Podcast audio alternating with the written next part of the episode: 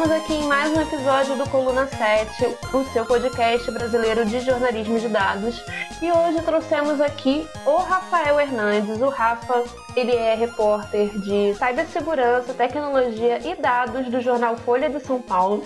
E hoje ele veio conversar com a gente sobre segurança digital para jornalistas. E para você também, que não é jornalista e está aí querendo saber algumas dicas, o Rafa é a pessoa que a gente escolheu para estar aqui nesse episódio. Rafa, conta pra gente aí com mais detalhes quem é você. É, pergunta, pergunta difícil já de cara, né? Eu sou, bom, sou repórter da, da Folha, como você já bem mencionou, trabalho numa editoria mais focada a uma parte estratégica do jornal, na parte de audiência, é, mexendo com, com dados e tal. Uh, mas também atuo na cobertura de cibersegurança, né? Tecnologia mais voltada para esse lado é, escrevendo bastante sobre golpes e, enfim, que, que a gente tem bastante aqui pelo Brasil. E também sou responsável por um projeto aqui no país chamado Privacidade para Jornalistas. É um projeto que surgiu na Austrália. Eu trouxe para cá tem uns três anos já. E bom, é isso. Esse sou eu. E aí, Rafa, conta pra gente. É, eu sei que é uma pergunta que talvez não esteja muito nivelada com o assunto, mas por que, que você escolheu ser jornalista? vai que de repente alguém se inspira e acha muito legal fazer o que você faz. O que, que te inspirou? Curiosamente, porque eu queria fugir de matemática. Nossa, é a minha, a minha vida também. Aí sou eu mexendo com computador, com, com dados. Nossa, é, escolher o vestibular de acordo com aquilo que não tem números, né? É, é, não, no pior que. Isso pesou também, mas não foi só isso. É, não sei, acho que foi um, um caminho que sempre, é, sempre me agradou, essa visão romantizada de jornalismo e tal, que caiu por terra no, no primeiro mês em redação, mas assim.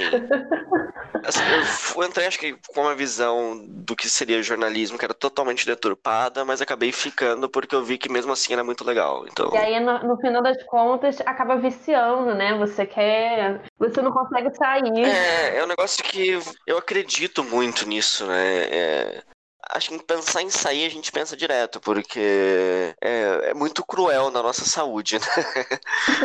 É mas... É verdade. Nem tudo são flores. Mas assim, eu, eu gosto muito, eu acredito muito, eu gosto muito do impacto positivo que o jornalismo pode ter. E aí, eu, depois que o, que o bichinho me mordeu, é difícil desvencilhar. É, eu te entendo, eu sofro do mesmo. e por qual razão você acabou então se interessando pela área de segurança digital? Porque você começou a escrever e aí você ah, eu quero falar sobre tecnologia e dados, e, enfim, por que, que você acabou se interessando por essa área? Putz, tem, tem uma série de, de fatores aí, na verdade. Eu sempre fui essa pessoa mais ligada a esse mundo tecnológico, então, sei lá, de criança, eu acho que muitos dos ouvintes vão conseguir se relacionar bem com essa frase, mas eu era a criança que arrumava o computador da vizinhança e das tias, sabe? Enfim, eu sempre tive uma boa relação com isso, mas não era minha ideia inicial, na verdade. Eu nunca quis, de fato, trabalhar com isso, foi acontecendo. Eis que vim para São Paulo em 2015 fazer treininho do Estadão. Na época eu já estava mexendo com dados, já trabalhava com, com uma coisa nessa área já se aproveitando dessa, desse lado tecnológico. E pouco depois eu participei como voluntário num evento de cibersegurança aqui em São Paulo e eu percebi o quanto jornalistas, primeiro, não estavam preparados para falar sobre aquele assunto, tampouco para lidar com aquele assunto. Uh, então aí eu vi tanto uma necessidade mesmo do, das redações se prepararem, né, para trabalhar com a com cibersegurança, trabalhar de uma forma mais segura, deixar de ser displicente nessa área, é, quanto também uma janela, uma, uma lacuna aí de mercado, porque são pouquíssimas pessoas no Brasil que têm uma, uma expertise para cobrir essa área, né? Sim. É, isso porque é uma área muito específica, né? Aí acabei ficando. Entendi. E, e aí, o Rafa, deixa eu te perguntar, quais são os direitos que então um jornalista brasileiro ele tem segundo a legislação? Ele... Tá, eu não sou um especialista nessa área legal, mas assim, a gente, como jornalista, a gente tem o direito ao sigilo da fonte, né? Que é algo que normalmente vai pegar nessas questões de, de cibersegurança. Então, sempre que. É, e tem questões de liberdade de imprensa, né? Então, sempre que a gente tem visto decisões mesmo de, de instâncias é, do, do STF, tem sendo algumas coisas. Muito, enfim, em cima da mídia nesses, nesses últimos meses, ela gira em torno disso, é, que é a questão do sigilo da fonte e, a, e a liberdade de imprensa. Mas é, tem também questões relativas ao cidadão comum mesmo, né? Direito à privacidade. Então a gente tem muita coisa que é resguardada pelo marco civil da internet, agora a Lei Geral de Proteção de Dados também, que vai entrar com mais alguns aspectos nessa área, né? E pensando nessa questão da sigilo da fonte que você falou, é, foi por conta dela que você pensou no privacidade para jornalistas, que você acabou trazendo esse, esse projeto para cá. Inclusive, você já falou sobre ele lá quando você se apresentou. Você pode falar mais um pouco sobre o que, que ele faz, o que, que ele é? É, sim, a, a, questão do sigilo de fonte é fundamental, né? Porque sem, se a gente não consegue, enquanto jornalista, resguardar a segurança e o sigilo da nossa fonte, a gente simplesmente não consegue trabalhar mais, né? Então tem muito isso e também tem a questão da, da segurança, da integridade do próprio jornalista, né? da integridade digital dele. É que a gente pensa que hoje o, um, um, dano no mundo digital ele pode ser tão nefasto quanto um dano no mundo físico, né? Não existe essa separação.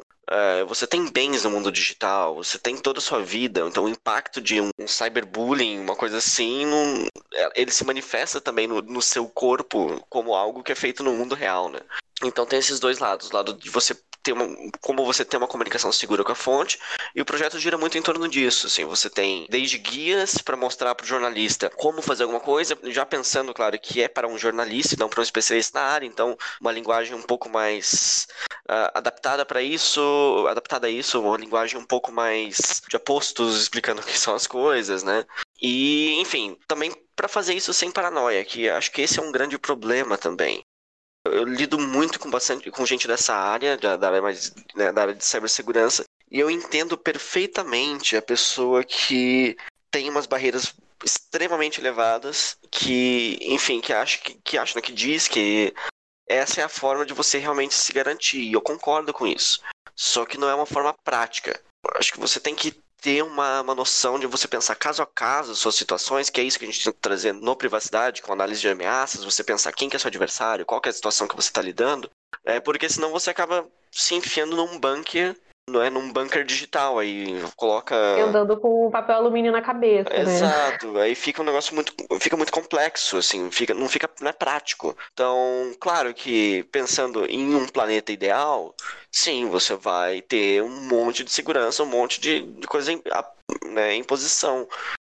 Mas na prática a gente lida com pessoas que estão usando um 2, 3, 4, 5, 6 como senha. Então você convencer a pessoa a dar um passo para esse mundo que, enfim, que muitas vezes beira uma paranoia, mas acho que só não é paranoia porque muitas vezes é justificado, então se é justificado não é paranoia. Uhum. Mas assim, você convencer essa pessoa a chegar nesse estágio é meio utópico, né? Você pensar que você vai convencer a tia-avó a deixar o WhatsApp porque ele usa o número de telefone como mecanismo de autenticação, que, que não de fato não é seguro. Mas assim, a questão é pensar como, quais são as limitações de cada, de cada plataforma, de cada ferramenta que você está usando. Você ter, você ter isso em mente, saber que essas limitações existem e saber quando você pode usar uma e quando você não pode, né? E, isso que você está falando é muito legal, porque principalmente para gente que é jornalista, né, a gente não pode, pelo menos é o que eu penso, e enfim, fica aí a discussão. É, a gente não consegue se distanciar totalmente de tecnologias como WhatsApp, é, redes sociais, porque a gente vive também com isso, né? Acaba sendo um lugar onde a gente, enfim, encontra fontes, conversa com fontes. É, inclusive, esses dias eu, eu convenci uma pessoa a usar o Telegram e aí ela ficou, nossa, mas ninguém usa o Telegram. E ela era uma pessoa totalmente fora do meu ciclo de, de amizade, que é jornalistas e programadores. E ela ficou me perguntando por que, que eu usava Telegram. E aí eu fiquei assim, poxa, é muito difícil, sabe? Você, você não tem como se distanciar totalmente desses, dessas redes, assim, é, é, muito complicado. Fora também o fato da gente ser, querendo ou não, pessoas públicas, né? Pelo menos é o que eu penso. A gente é, acaba não, sendo é... pessoas públicas, então como é que a gente faz? A gente não aparece mais? É, não, você tem que pensar na praticidade também para sua fonte, mas assim, você tem que ter noção de que tipo de comunicação que você pode ter no WhatsApp, em que momento que você, que o fato de você usar o WhatsApp, você não vai acabar expondo a sua fonte. E no mínimo deixar isso claro para ela. Falar, ó, beleza, a gente pode usar o WhatsApp se você não quiser ir para uma ferramenta mais segura nesse momento, mas o risco é esse. Então muitas vezes o WhatsApp não, vai ser um problema o fato de você usar o WhatsApp. Comunicação do dia a dia, você está se comunicando com um assessor, você está tá fazendo uma entrevista em on, hum, não é um problema, porque você tem criptografia ali, né? Ela, pelo menos de ponta a ponta. O que ele não esconde é o fato do A ter conversado com B. Se o fato do A ter conversado com B é o suficiente para causar problema, então aí talvez seja o caso de você conversar com a sua fonte e tentar levar ela para é, para algum meio mais seguro, né? Ou até mesmo encontrar pessoalmente com ela, né? ah, sim, sim. Encontrar pessoalmente e deixa o celular em casa. Que é uma coisa que a gente não anda fazendo. é, não, encontra pessoalmente, mas deixa o celular em casa, por favor. Sim, porque... sim.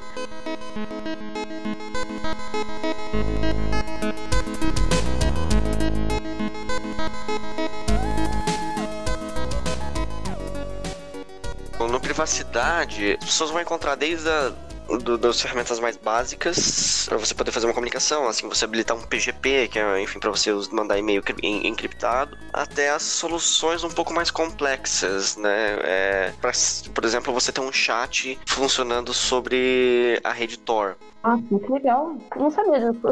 É, que ela te ajuda a mascarar, né, a sua a sua identidade, a identidade das duas pontas que estão conversando. Então, eu, que é um problema que a gente tem nesses mensageiros que a gente normalmente usa, né? Você esconde o conteúdo, novamente, mas você não esconde, as, não esconde as partes que estão conversando. Tor, ele ajuda nisso. Você não... É, para você chegar do, do ponto A para o ponto B, você tem um emaranhado de conexões ali que fica muito mais complicado. Uh, existe Existem casos na história de que isso já foi quebrado, mas assim, é muito raro. Acho que, não sei, né, dois ou três na literatura, na história. É custoso, demora. Então é uma boa solução nesse sentido. Enfim, é isso. E a questão de análise de ameaças que é fundamental também, né? Você pensar no seu adversário, você pensar em, na, na situação que você está vivendo, para você poder ter as medidas de segurança necessárias, assim. Basicamente, para você não matar formiga com tiro de espingarda, sabe? E não viver numa paranoia. É, e não viver numa paranoia. E você acha que esse tipo de cuidado que a gente tem que ter, ele também tem que ser empregado por um jornalista que não necessariamente trabalha com temas sensíveis? Você acha que, enfim, faz sentido? Faz, faz sim, porque primeiro a gente pode ser atacado por ser jornalista, mas a gente pode simplesmente ser atacado por estar vulnerável, né? Hum. Porque é muito comum você ter, sei lá, babás eletrônicas vulneráveis em casa ou um equipamento assim, que não vão te atacar porque querem você especificamente, mas vão te atacar porque tá fácil. E esse tipo de coisa é sempre uma balança, né? É, de um lado, você tem as pessoas que. O custo que é para te atacar, seja um custo de, de oportunidade, um custo de um custo financeiro, um custo de tempo. Do outro lado, tem a, da balança, você tem o que a pessoa que vai te atacar tem a ganhar com isso. Então, se o, o lado o custo é muito mais leve do que o que a pessoa tem a ganhar, você vai ser atacado. E muitas vezes, então, você não vai ser atacado por ser você, mas por ser só mais um que tá com uma câmera que vai poder ser usada depois numa botnet para derrubar o Twitter. Hum. Foi o caso da, da botnet Mirai em 2016, 7, 16, eu acho. É, que foi o que deu, foi o ataque que derrubou o servidor Jin, deixou disponível serviços do Twitter, Reddit e outros, uh, outros sites grandes aí. Mas basicamente porque pessoas tinham, pessoas, principalmente governos, na verdade, tinham uma rede de câmeras ali que era vulnerável, transformaram elas em robôs, em escravas e foram usar. É, e também tem a questão de que, agora assim, enquanto jornalista, é, ou não só jornalista, mas assim, uma pessoa que trabalha numa empresa de mídia, então pode ser o secretário ou a secretária de, de algum ou alguma chefe de redação, sabe? Nesse caso, as pessoas podem tentar chegar até você, é, é usar você para chegar até outra pessoa. Então, ah, beleza, eu sou repórter de cultura, não estou lidando com temas tão sensíveis quanto o meu colega de política. Beleza, mas assim, talvez você seja o caminho usado para chegar até esse colega de política. Talvez você não tenha inimigos, mas o veículo para o qual você trabalha tem. Então, sim, é importante para todo mundo. Uh, jornalista, não jornalista, uh, enfim, inclusive, assim, minha mãe. As mães são sempre as mais difíceis de convencer. Pelo menos a minha, a minha não quer sair do WhatsApp de jeito nenhum. Já tentei convencer ela com que os stickers do Telegram são melhores, mas ela não vai. Ah, não, mas assim, acho que não é o caso assim, de você querer que a pessoa saia do WhatsApp. É só você saber dosar o que você vai falar lá. Né? É só você não compartilhar informação sigilosa e tomar cuidado com isso. Assim.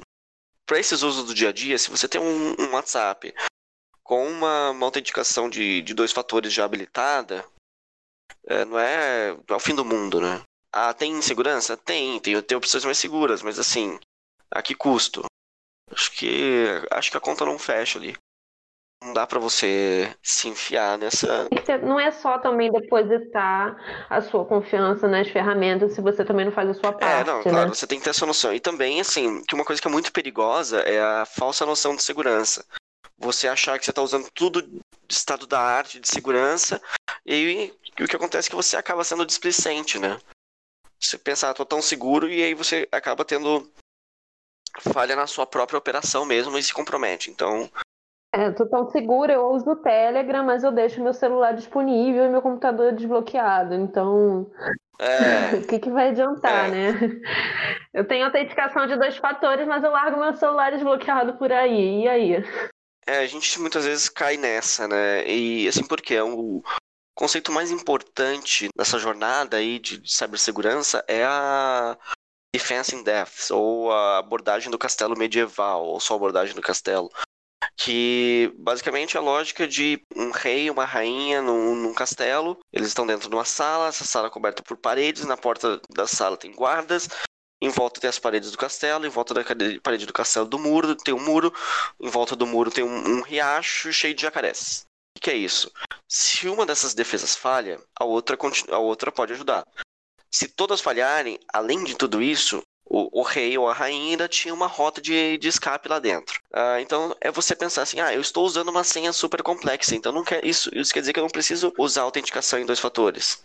Ou então eu estou usando autenticação dois, em dois fatores já, não preciso ter uma boa senha. Ou eu tenho um antivírus no meu telefone, não preciso fazer tomar tal. Não, você precisa. Você consegue garantir mais segurança a partir do momento que você tem essas várias formas em prática ao mesmo tempo. Então, você faz o básico bem feito, né? E uma coisa não exclui a outra. Claro que não é questão de você ter 18 antivírus instalados no seu computador ou no seu celular. Até porque eles vão dar problema entre si, né? A questão é você, além de ter um antivírus, você vai ter. Você vai compartimentalizar seu trabalho, você vai ter a noção das ferramentas que você está usando, você vai ter, boa, vai ter uma boa prática de gestão de senhas e por aí vai, né? E conta pra gente, que tipo de proteção você considera indispensável para pessoas que, enfim, são jornalistas, não são jornalistas? O que, que você aconselha aí das pessoas fazerem? Tá, acho que tudo começa com bom senso, assim. É, você ter noção de que existem esses perigos, assim, coisas que você não faz no mundo real, você não vai fazer no mundo virtual. Digo isso, por exemplo, clicar em links desconhecidos, usar USBs desconhecidos, você achar um, um pendrive em qualquer lugar espetar no seu computador, isso é perigosíssimo. É, isso é o equivalente de uma pessoa que está na rua e fala, viu, você pode me seguir a esse beco desconhecido aqui, escuro? Você não vai atrás. Então, da mesma forma que você não vai atrás dessa pessoa, você tem esse bom senso. É, e aí entram questões de boas práticas, né? Primeiro, você tem que ter noção de que essas coisas não são grátis, e por grátis eu não me hum, refiro. Não há almoço grátis. É, né? Não me refiro necessariamente a dinheiro. É, tem algumas soluções que vão ser pagas e é importante a gente, a gente desembolsar, tirar um escorpiãozinho do bolso para isso, para ajudar. Nada muito caro. Mas assim, tem um custo de, de conveniência muitas vezes, né? De você ter uma. Uh, de você adotar boas práticas. Mas assim. Uh, assim como a gente tem um custo de conveniência, quando a gente coloca duas fechaduras extras na nossa porta, quando a gente coloca uma grade, né? Então a gente. Ah, beleza, dá mais trabalho? Dá, mas você tem um ganho com isso. Uh, e aí vem a questão de boas práticas mesmo, né? De você manter todos os seus sistemas atualizados, porque é a partir daí que falhas de segurança são corrigidas. Então você vê os principais ataques que rolaram nos últimos tempos, a maioria deles eles giram em torno de sistemas atualizados. O WannaCry de dois anos atrás ele só foi possível porque as pessoas estavam usando o software da Microsoft desatualizado. Pelo menos possível naquela escala, né? Porque é aí que, que se resolve esses problemas. Você tem um gerenciador de senhas. É... Por quê? Porque é importantíssimo você ter senhas diferentes em todas as suas redes. Isso porque. Uh... Bom, primeiro, você tem uma senha complexa porque como que eu vou tentar descobrir sua senha? A primeira coisa que eu vou fazer é tentar chutar as senhas mais comuns que saem listas disso todo ano, né? 1, 2, 3, 4, 5, 6, nome da mãe, aniversário, esse tipo de coisa. Você vai chutar todas essas. Não deu? Eu vou procurar algum vazamento de dados em que seu nome e seus, suas credenciais estavam envolvidas. Então, se você usa a mesma senha há muito tempo, eu posso pegar um vazamento de 2013 que tava a tua senha lá, testar ela agora e vai dar certo. Então, por isso que é importante. E aí, ou então vazar os dados do Twitter hoje. É, não, de, não vazaram de fato que eu saiba, mas assim, só um exemplo. Mas se vazarem os dados do Twitter hoje e você usa a mesma senha no Twitter, do Twitter no seu Facebook, então você não perdeu só o acesso ao seu. O, você não concedeu acesso só ao seu Twitter, você concedeu acesso ao seu Facebook também. E até porque num caso desses é muito mais prático você alterar só a senha de um lugar. Você entra lá, altera, você está resolvido. É só que assim, você criar senhas complexas, você criar senhas diferentes para todos os lugares é difícil.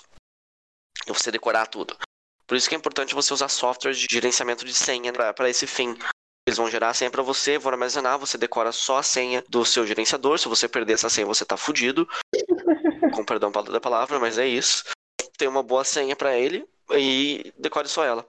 Uso de autenticação de dois fatores, de duas etapas, que está disponível para quase todos os, os sistemas populares hoje. Basicamente, é como se além da porta trancada a gente adicionasse uma grade.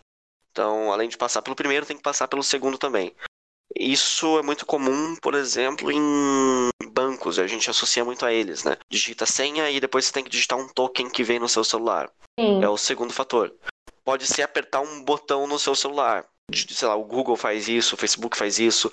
Você tenta acessar, em vez de digitar um segundo código, você recebe uma notificação do seu celular e você fala, sim, fui eu.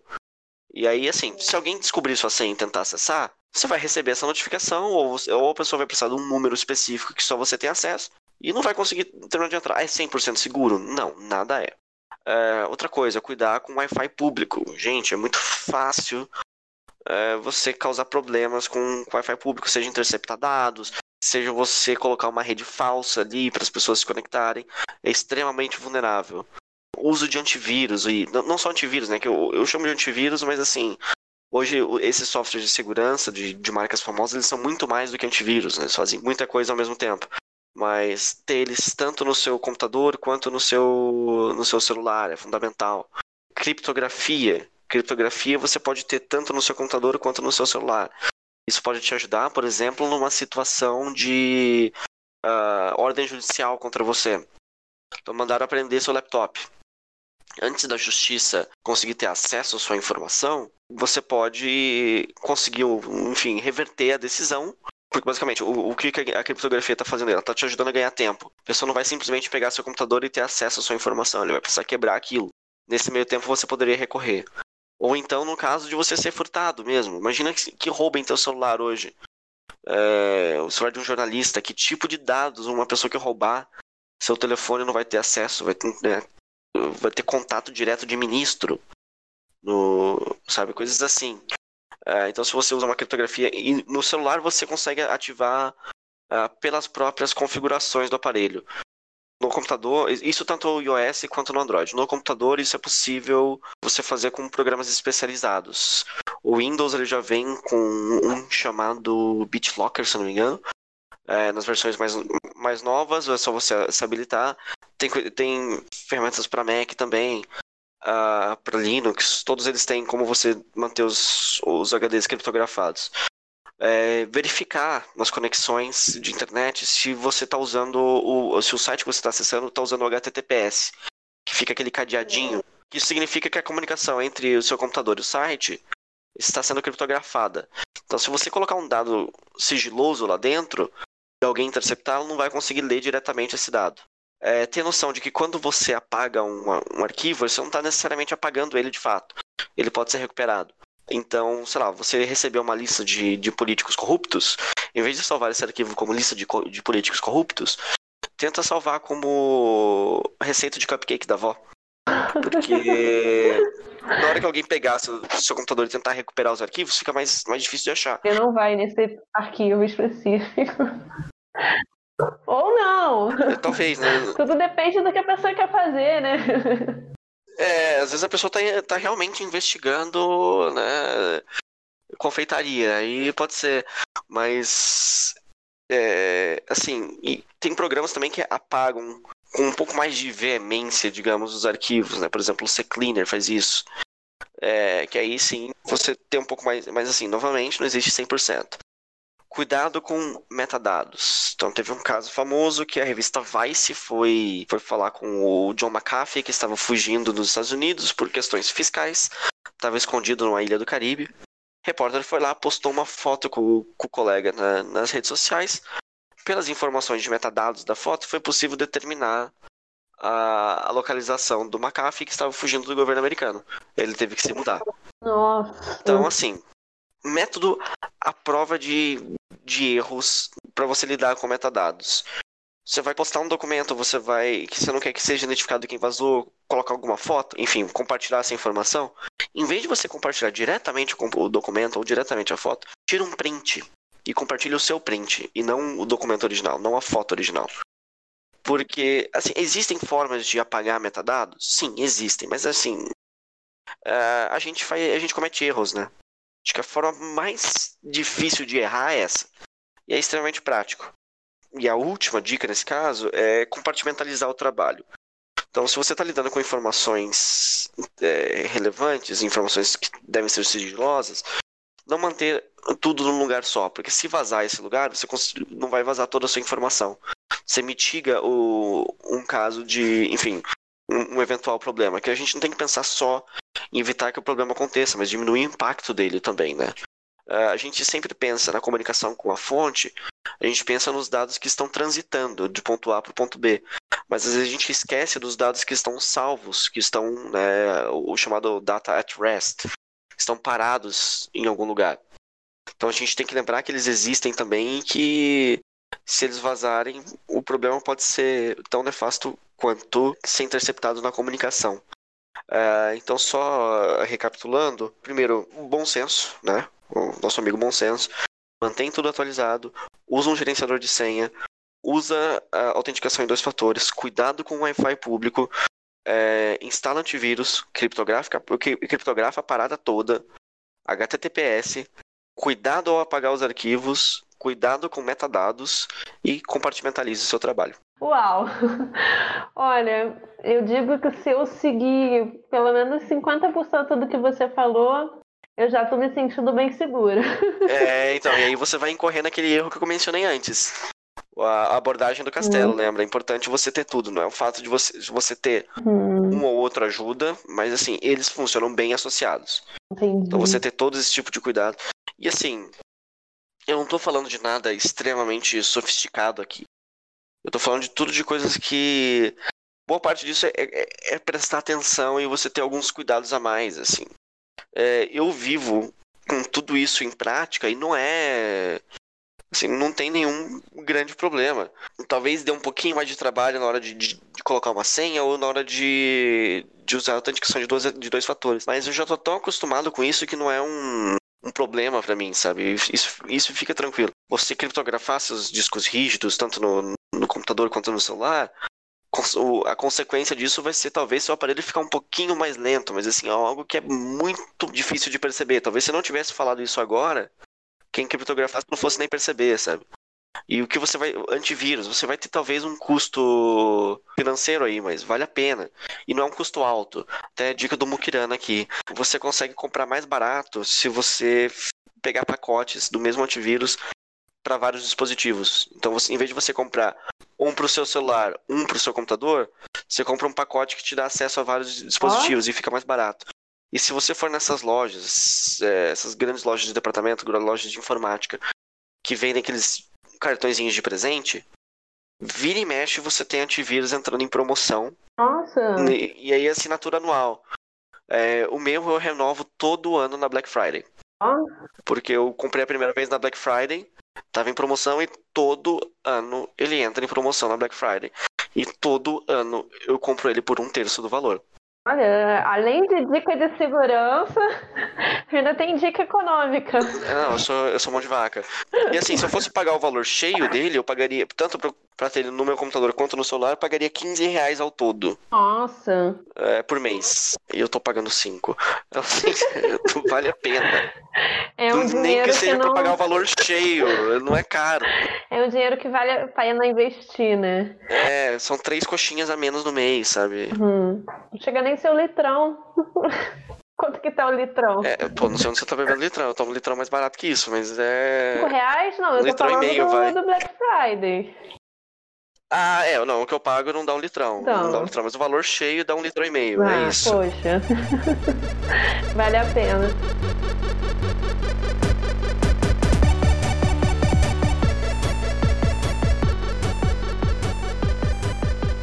E aí, dessas, desse monte de dica que você passou pra gente, é, é, nossa, eu, eu, eu tô realmente agora pensando na minha segurança e o quanto eu já faço, mas o quanto eu poderia fazer. Que bom, esse é o meu objetivo. É, algumas coisas, algumas coisas que você falou eu realmente Espero que o ouvinte esteja assim também.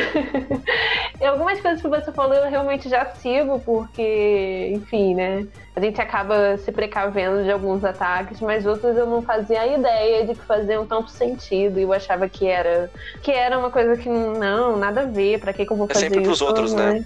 É, nunca acontece com a gente, pros sempre os outros. Nunca, ninguém nunca vai me atacar, até que esse ataque, né? E É. aí você pensa que você poderia Isso. ter evitado. É, as pessoas sempre me procuram depois que, que alguma coisa acontece. E depois que acontece, não tem muito o que você fazer. É tipo, nossa, entraram na minha casa e roubaram todas as coisas que eu tinha. O que, que eu faço? Pô, vai na polícia e reza. Uhum.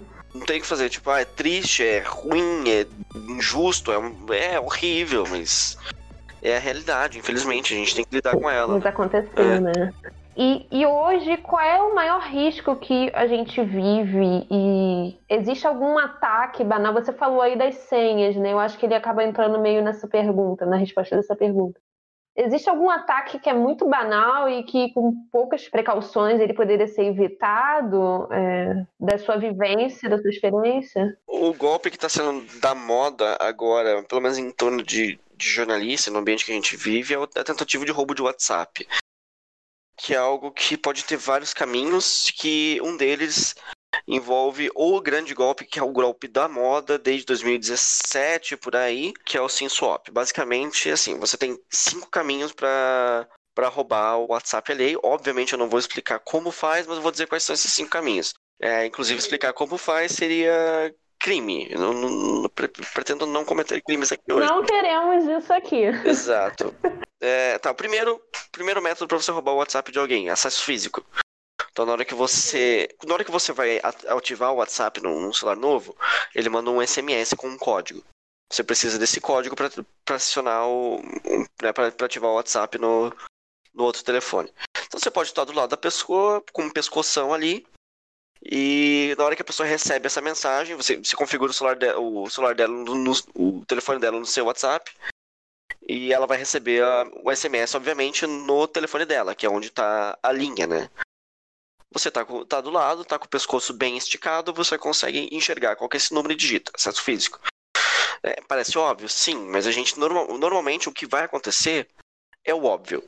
Porque nenhum criminoso, nenhum hacker, nenhum atacante ganha ponto extra se, o que ele, se ele tá cumprindo o objetivo dele da forma mais difícil. Ele vai sempre procurar a forma mais fácil de fazer as coisas. Então, assim, pode se quebrar uma criptografia e passar anos fazendo. Pode, mas assim, o que, que, ele tem a ganhar com isso? Ele vai tentar resolver o problema dele também da forma mais simples. E às vezes, a- normalmente, a mais simples é o acesso físico, se, se possível. Depois você tem ataques remotos, né? Que teve uma vulnerabilidade que foi divulgada, por exemplo, em maio, que, enfim, estava sendo explorada pelo NSO, que é um grupo israelense de cibersegurança, de, que, enfim, atende muitos governos, né, mas, mas, na verdade focado em ataques. É, que basicamente é você conseguir isso se aproveitando de vulnerabilidades no, no sistema mesmo do próprio WhatsApp, ou do próprio Android, ou do próprio, enfim, né? É, sem o acesso físico. Aí a terceira forma é, é essa do golpe da moda, que é o SimSwap. Você, é, nas operadoras de telefonia, você atribui um número a um chip, é, um número de telefone a um chip telefônico, no caso, é um, um SIM card, por meio de um código que é único a cada SIM card fabricado no mundo. Basicamente, você tem um sistema que vai dizer, ah, o número 9999999 ele está associado ao SIM card número tal. E aí o que, que as pessoas fazem? Com acesso privilegiado ao sistema da, da operadora de telefonia, entenda-se, você tem um- uma pessoa lá dentro da, da operadora que está corrompida, está recebendo dinheiro, ou é essa própria pessoa, esse número é revertido de um SIM A pro SIM do, do SIM da pessoa mesmo, pro SIM do criminoso. Como que você sabe que você foi vítima de um SIM swap? O teu celular para de funcionar. Basicamente, é o mesmo procedimento que você chega lá e fala, putz, roubaram meu celular, eu quero ativar meu número num, num chip novo. É isso que eles estão fazendo, só que é, não é você pedindo, é um criminoso pedindo. E aí ele passa a receber seus SMS. Recebendo seus SMS, ele consegue ativar o seu WhatsApp no, do telefone dele. Outro caso é por meio de engenharia social. Aí são questões de você tentar ludibriar a pessoa de passar esse código. Teve um golpe recente em que os criminosos ficavam monitorando anúncios nesse site de venda, sites que você vende tudo de classificados mesmo. No que você postava um anúncio, você recebia uma mensagem no seu WhatsApp falando: Ô, seguinte, deu ruim no seu anúncio aqui, aqui é do, da empresa, né, do, do site que você anunciou. Para garantir que o anúncio vai continuar funcionando, manda um código que você vai receber por SMS. Nesse momento, o criminoso colocava o WhatsApp da vítima no telefone dele e era disparado o SMS com um código de, de autenticação a pessoa acreditando se tratar de um código do sistema de classificados, repassava o número e dava ao, ao criminoso acesso ao WhatsApp. Uh, isso, claro, esse é um exemplo, mas esse tipo de situação pode ser feita de várias formas, né? E outra é se aproveitar de protocolos vulneráveis no sistema de telefonia. É, não é tão difícil quanto parece você interceptar um SMS, por exemplo. Então, em vez da pessoa tentar roubar sua linha, você tá com uma antena que tá capturando o que acontece em volta. SMS não é criptografado. Então, se você consegue interceptar isso, o que é crime, é o simples fato de você interceptar, obviamente, mas se você consegue fazer isso, você pode ter acesso. É isso aí, gente. Tem que tomar cuidado. eu, tô, eu tô aqui quietinha. Eu acho que esse episódio que eu tô mais quieta, eu só tô escutando, anotando aqui umas coisas. Muitas dessas coisas, assim, são super, surpreendentemente simples de fazer. Eu, que sou uma pessoa que não tem muito conhecimento técnico, consigo fazer boa parte da parte negra da, das, das coisas que eu descrevi aqui, sabe? Dos ataques. Mas acho que faz todo sentido, né? Você saber como faz justamente para se resguardar, né? O problema é quando você faz. É, é não, exato. É, enfim, que fique claro para, para fins de, de Polícia Federal que eu não faço isso, Sim. mas eu sei fazer porque eu preciso entender como é que isso funciona para poder escrever sobre. E é isso. O que. Normalmente os ataques acontecem não por criminosos extremamente sofisticados. A gente não está lidando diretamente todos os dias com a NSA necessariamente, por exemplo está lidando com o criminoso mais ralé, digamos assim, que é a pessoa que vai comprar ferramentas prontas, que não tem muito conhecimento técnico. Ela não vai programar para chegar lá, invadir o É, não é que ela, ele vai pegar algo que alguém que manja já fez até porque, novamente, ninguém ganha ponto por fazer isso, ah, por fazer um ataque da forma mais difícil possível. O melhor é você procurar a forma mais simples, mesmo uma pessoa experiente, né? Mesmo uma pessoa com mais conhecimento técnico. É, o que ele vai fazer é analisar todas as formas possíveis e, e, começar pela mais fácil e escalando até chegar na mais difícil. E, e, assim, ninguém tem como objetivo descobrir a sua senha do Facebook. As pessoas têm como objetivo, talvez, entrar no seu Facebook, talvez identificar uma fonte sua. Então não, pode, não precisa necessariamente quebrar uma senha para fazer isso. Não necessariamente você vai perder o acesso, né? É, não, se ela tem um jeito mais simples de, de cumprir com esse objetivo, ela vai para esse jeito mais simples. Então, preciso vazar mensagens de um de um político importante. Eu não preciso ganhar total acesso ao sistema dele. Eu posso conseguir um backup para vazar as mensagens, por exemplo. É, então, um, um backup que estava vulnerável. Sabe? Não é não necessariamente vai ser aquele caminho mais elaborado, mais complexo. E aproveitando aí essa questão de, de backup e mensagens, deixa eu já emendar na, na, na, próxima pergunta. Como é que você vê a posição do Brasil diante dessa discussão de privacidade? Como a gente sabe, teve recentemente reportagens publicadas que usaram mensagens que foram, enfim, interceptadas do Telegram e etc. E que está dando bastante repercussão, inclusive exatamente agora que a gente está gravando, saiu uma nova matéria e quando acabar aqui a gravação eu vou ler. Mas como é que, o que, que você tem, assim, o que, que você acha sobre essa discussão? Como é que a gente está caminhando? É, o futuro é um, é, parece ser melhor ou, ou a gente está caminhando para um, um lugar que não é bom? Não sei. É, é, eu sou um otimista, sempre vou dizer que eu acho que o futuro vai ser melhor, mas assim, o Brasil num cenário global não é um país que está exatamente à frente nessas discussões. O Brasil estava num, num cenário bastante curioso até ter a LGPD, porque a gente tinha o Marco Civil que falava sobre gestão de dados online, mas a gente não tinha uma lei que falava sobre dados offline. Então é, é uma, uma posição bastante curiosa de você estar, assim. Mas enfim, é, a gente tem Europa tomando bastante a frente disso, é, Estados Unidos, nos Estados Unidos discute isso, mas com uma, uma pegada bastante diferente, mas a, a, vanguarda é totalmente europeia nesse sentido. É, a gente avançou muito nos últimos anos, mas a gente não está exatamente na frente. Mas agora com LGPD, com, enfim, o próprio Mark Civil já tinha sido algo bastante importante. Eu acho que a gente está tá progredindo. Então você é uma pessoa que vê, o, vê a luz nesse fim desse túnel. Tem que ver, né? Que senão, senão fica difícil. é, e agora, para fechar, é, você tem alguma noção de como é que era que a gente fazia, a gente, jornalistas, fazia com essa questão de privacidade hum, algum tempo atrás? Porque, assim, antigamente a gente não tá, se a gente falar de antigamente, antigamente mesmo, a gente não tinha nem essa tecnologia toda que a gente tem hoje. Então eu não sei nem medir se era mais é, resguardada a nossa privacidade do que agora, que a gente tem mais ferramentas que nos facilitam, mas ao mesmo tempo também tem, tem ferramentas que estão aí para serem invadidas também. É, você tem alguma ideia? É, acho que você está numa linha bastante certa, assim. É, a questão é assim, a gente está sempre criando novas tecnologias e com essas tecnologias vem formas mais seguras de fazer algumas coisas, mas vem novas vulnerabilidades.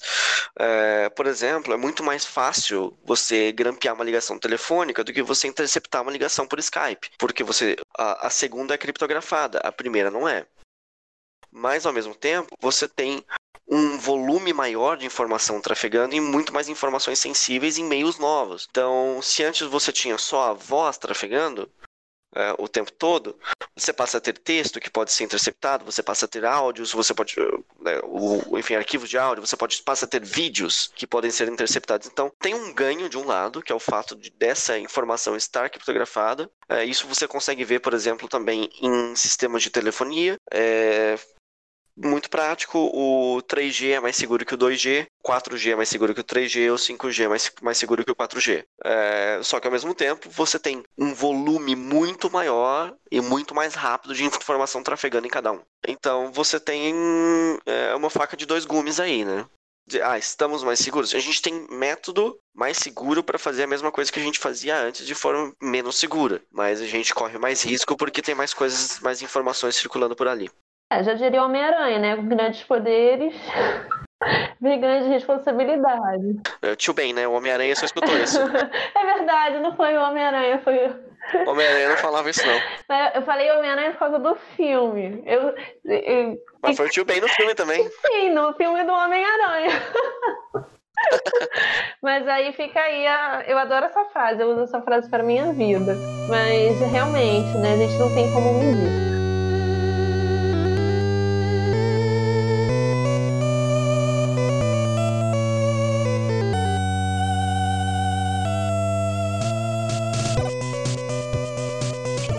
Gente, é... Rafa, você tem mais algum recado depois desse monte de dica que você deu e desse esclarecimento e eu tô aqui já com a cabeça pensando em todas as formas, em todas as vezes que eu deixei alguma coisa passar. E confesso que depois que eu desligar essa gravação aqui, eu vou botar algumas coisas em prática. E acessar também o site, né? O Privacidade para Jornalistas. Você tem alguma, alguma última dica para dar pra gente? Pra... de tantas aí? Sim, é, é, eu acho que é não ter preguiça, não torcer o nariz para isso, porque não adianta a gente querer fazer alguma coisa coisa depois que dá ruim. É, isso é tudo que a gente tem que agir preventivamente. E pode ser que dê um pouco de trabalho, pode ser que seja um negócio um pouco estranho no começo, mas primeiro eu garanto que é só no começo, é só a primeira semana que talvez você esteja lidando com situações novas. E, e vale a pena, assim, não, porque realmente não tem o que você fazer depois que der problema, você tem que agir antes. E não adianta ficar com aquela cabeça de, ah, eu não sou um alvo, não sou eu, querem os outros. Assim, não dá problema até dá, basicamente isso. É uma lição de vida isso aí.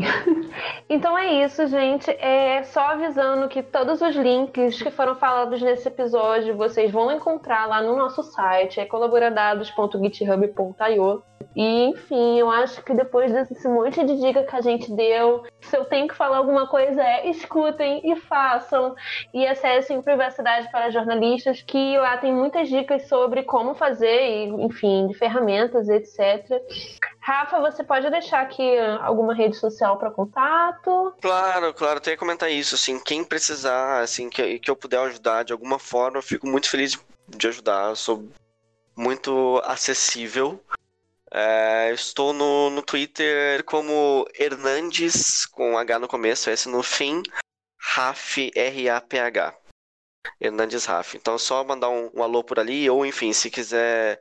Lá tem também. Um, tem outros contatos meus por lá, se quiser escrever e-mail, se quiser, enfim, mandar pombo correio, qualquer coisa que chegar até mim e eu tiver como responder, eu, eu, garanto que eu respondo. Talvez demore uns diazinhos, porque eu também sou jornalista e vida de redação não é fácil, mas eu sempre dou atenção e procuro responder o mais rápido possível.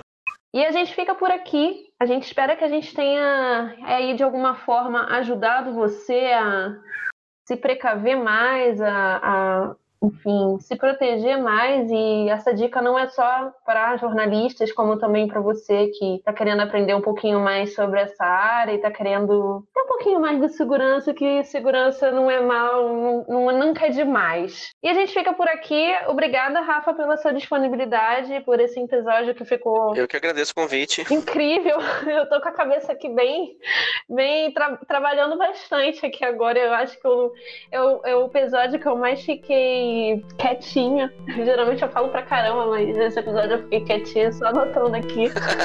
e é isso, gente. Muito obrigada e até o próximo episódio.